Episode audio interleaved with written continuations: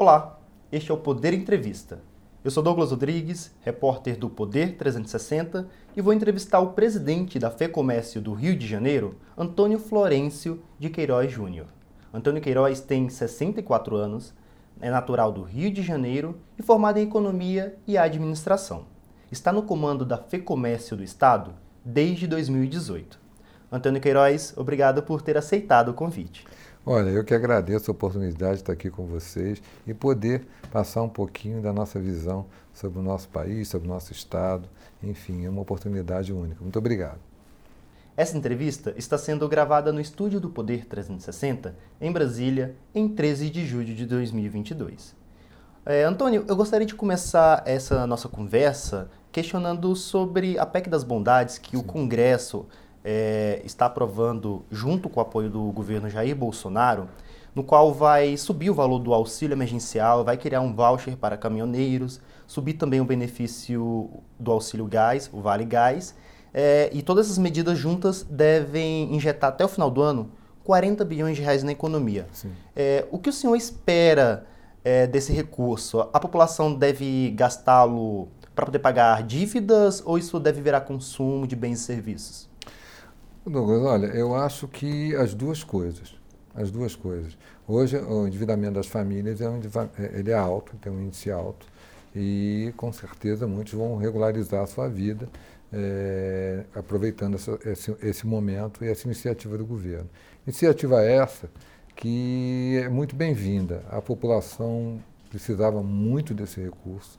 Né? O comércio, a indústria, enfim, a economia como um todo precisava dessa injeção de recursos recursos na economia para que pudéssemos normalmente, normal, novamente voltar a uma normalidade. É, isso vem em complemento às medidas que foram tomadas durante a pandemia e que foram, é, foram saneadoras de muitas empresas, o Fundo de Aval, por exemplo, né, o Pronamp, é, é, várias medidas que o governo tomou que fizeram com que, na verdade, as empresas pudessem sobreviver. Resumindo o que foi feito, nós estamos falando de emprego mas foram mantidos os empregos. Né? É, é, disso que nós estamos falando, é manutenção de empregos, manutenção da sobrevivência e para que nós possamos pavimentar uma retomada mais forte, retomada essa que já está acontecendo, mas mais forte para o futuro. Uhum. Falando sobre retomada, o IBGE divulgou nesta semana que o setor conseguiu crescer em maio mas vem tendo um resultado ainda negativo no acumulado de 12 meses. Uhum. É, quais são as expectativas para o comércio nos próximos meses no Brasil e no seu estado?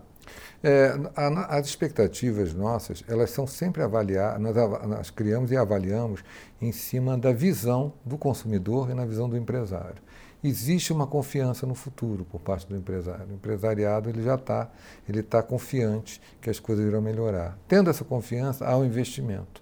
Havendo investimento, essa, essa roda começa a girar. Óbvio que nesse segundo semestre nós percebemos que essa confiança ela está desacelerando um pouco. Então a velocidade desses investimentos é, é, é, ela diminui, diminuirá.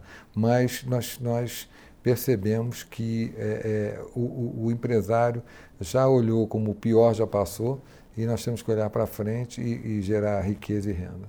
Falando em olhar para frente, no próximo semestre temos as eleições presidenciais. O senhor já teve reunião é, com os pré-candidatos à presidência, como Jair Bolsonaro, Simone Tebet, e nessa semana esteve em Brasília com o, candidato, o pré-candidato do PT, Lula. É, como que foram essas reuniões e o que, que o senhor espera de cada uma dessas pré-candidaturas?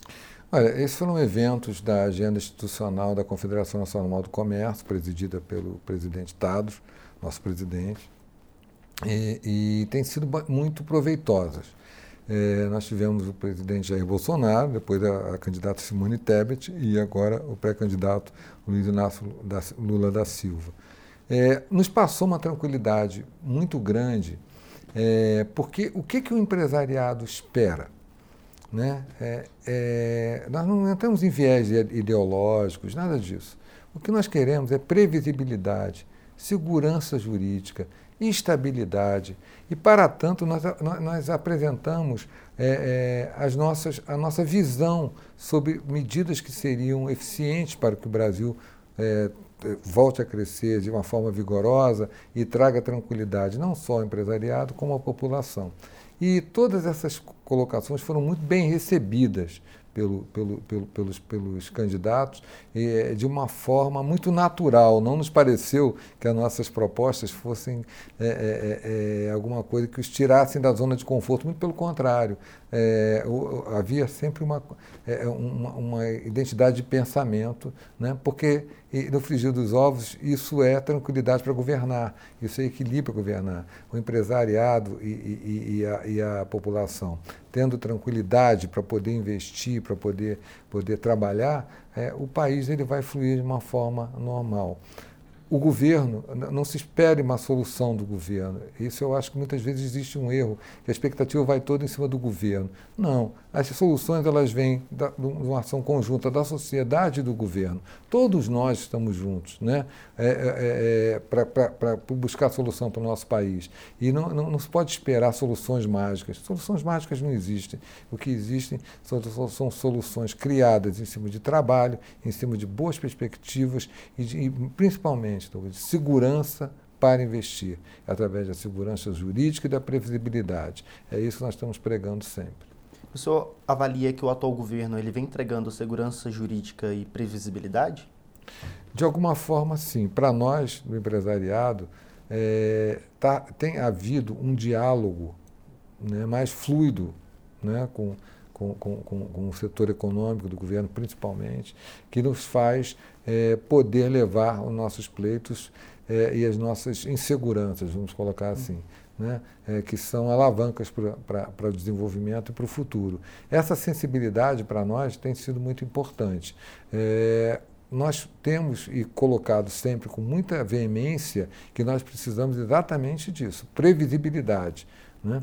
E essa previsibilidade, é, em alguns setores, ela tem acontecido e nos dado tranquilidade. Agora, é muito importante é, que essas, essas conquistas, não só do setor econômico, como do próprio governo, elas sejam melhor divulgadas, sejam melhor passadas à população, porque, voltando ao que eu disse antes, a economia, a, o consumo, ele é, ele, é, ele é alicerçado por expectativas. Se você tem boas expectativas, você se sente confiante e confortável para consumir né, e para investir. Então, eu acho que precisaríamos é, enfatizar um pouco mais as conquistas e as vitórias que, que, que, que, o Brasil tem obtido, e não são poucas, não são poucas. Nos últimos anos, nós ultrapassamos vários degraus aí, é, que eram, que eram é, barreiras para o desenvolvimento, e nós temos conseguido é, o Brasil tem conseguido evoluir muito. Agora, eu acho que o, o governo poderia é, enfatizar mais essas conquistas. Eu sei que muitas vezes isso passa por uma visão eleitoreira, mas não é isso. É mostrar à população que estão havendo evolução, está havendo evolução, tá, tá, estão havendo conquistas, estão havendo. Você pode dar alguns exemplos? A reforma da Previdência foi uma, e foi muito pouca, muito pouco é, é, é evidenciada. Uhum. Né? Quantos governos tentaram fazer reforma da Previdência? Vários, e nós conseguimos, foi conseguido agora. Né? O Brasil conseguiu fazer essa reforma, que era um problema sério. Era um problema sério. Né? E, e, isso não foi tão, tão, tão enfatizado. Outra, que foi importantíssima, a atuação na, durante a pandemia, no suporte às empresas. Muitas empresas teriam quebrado se não fossem as iniciativas do governo né, de suporte a essas empresas, com seu fundo de com, a, com seu fundo de aval, com a sua forma de negociação das dívidas. E outra coisa, você teve, nós tivemos a, a, própria iniciativa, a própria atuação da Caixa Econômica Federal no auxílio, ela fez uma bancarização de 53 milhões de pessoas em tempo recorde. Então eu acho que nós precisamos é, valorizar mais o que o nosso país e a nossa população faz, e não faz, e não faz pouco. Né? Tanto o empresariado brasileiro, tanto o empresário brasileiro quanto a população brasileira, eles têm se superado, têm superado as expectativas e iniciativas para poder romper esse círculo vicioso uhum. é, em que nós entramos, o mundo inteiro, não só nós, o mundo inteiro. Falando sobre o, o mundo, é, há uma expectativa de investidores lá fora de que os Estados Unidos possam entrar em recessão uhum. é, com subida de juros é, em vários países. Isso pode afetar o Brasil e o comércio aqui no curto prazo de tempo? Ou você acha que o Brasil está blindado dessas forças externas? Não, acho que afeta sim. afeta. É, não, pode, não afeta na dimensão que muitas vezes se coloca, né? como se nós estivéssemos é, ligados umbilicalmente e que o que acontece de, de negativo lá nos, vai acontecer na mesma intensidade aqui. Mas nos afeta porque são bons parceiros comerciais. Né? E com isso faz com que, que, que, que, que também o consumo aqui, a, a, importação de produtos brasileiros, ela sofra. Agora, o Brasil tem uma característica muito interessante na, na, sua, na sua pauta de, de, de exportação. É, nós não somos dependentes de nenhum país. Nem da China? Muito, que é nossa principal muito, parceira comercial. Mas, mas muito menos do que se imagina. Nós temos uma pulverização das nossas exportações que nos dá uma certa tranquilidade para minimizar, ter um colchão é, do impacto de qualquer iniciativa de qualquer país. Óbvio, óbvio tudo na China é, é, é super é superdimensionado.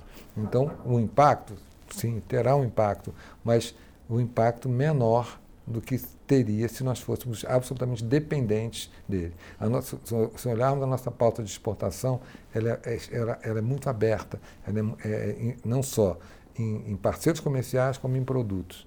Então, isso faz com que nós consigamos ter uma certa tranquilidade relativa, óbvio, em relação ao mercado.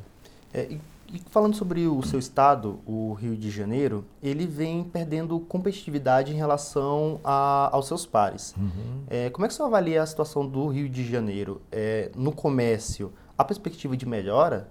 Olha, o Rio de Janeiro ele já vem melhorando muito e eu agradeço muito a sua pergunta porque nós podemos explorar um caminho aí que foi um caminho que o Rio optou por tudo que passou e que se demonstrou problemático e que nós estamos voltando, graças a Deus, aos trilhos.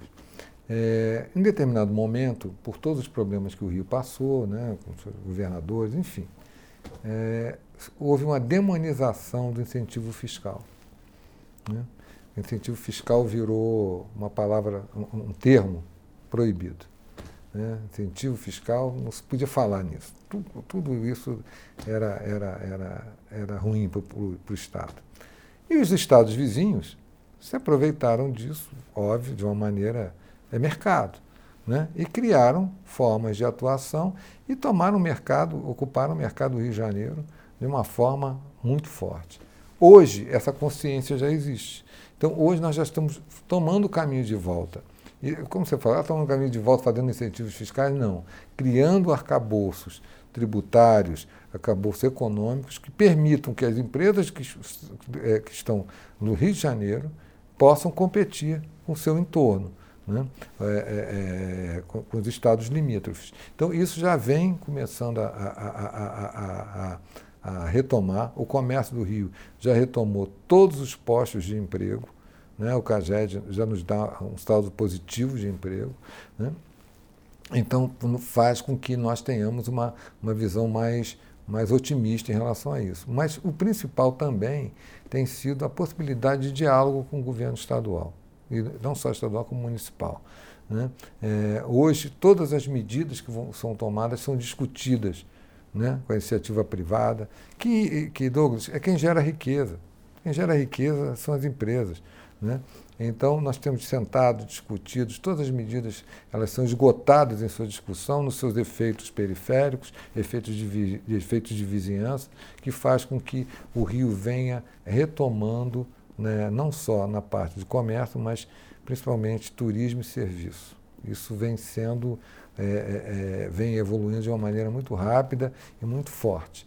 Né? Nós temos que tra trabalhar agora para tentar, estamos trabalhando agora para combater para que não tenhamos um apagão de mão de obra. Né? É, então há um risco de apagão de, mão de obra no Estado? Não, não é no Estado. O que acontece, na verdade, é o Brasil ele vive uma situação é, é, é, é que, é, que é bastante peculiar. Nós temos um, 9 milhões de desempregados, agora 10 milhões, e tem um sem número de empregos que nós não conseguimos ocupar porque não temos mão de obra qualificada. Então, quando eu falo apagão, é na qualificação da mão de obra. Né? Então, a falta de mão de obra qualificada. qualificada. O setor já percebe isso? Já percebe. E nós tivemos, e, e estamos atuando fortemente nisso através do SENAC.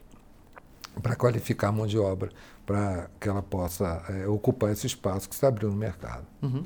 É, sobre mudanças no arcabouço tributário que o senhor comentou, é, quais foram é, essas mudanças que o, o, governo, tanto estadual e da capital, fizeram? O senhor pode dar exemplos? Por exemplo, o Rio de Janeiro ele é um dos estados que mais, mais é, atua com substituição tributária, que é a antecipação do ICMS. Então, nós tomamos medidas agora, foram tomadas medidas pelo governo, é, é, retirando da substituição tributária alguns produtos que sofriam é, é, com uma concorrência desleal com estados no seu entorno que não, não adotavam essa prática.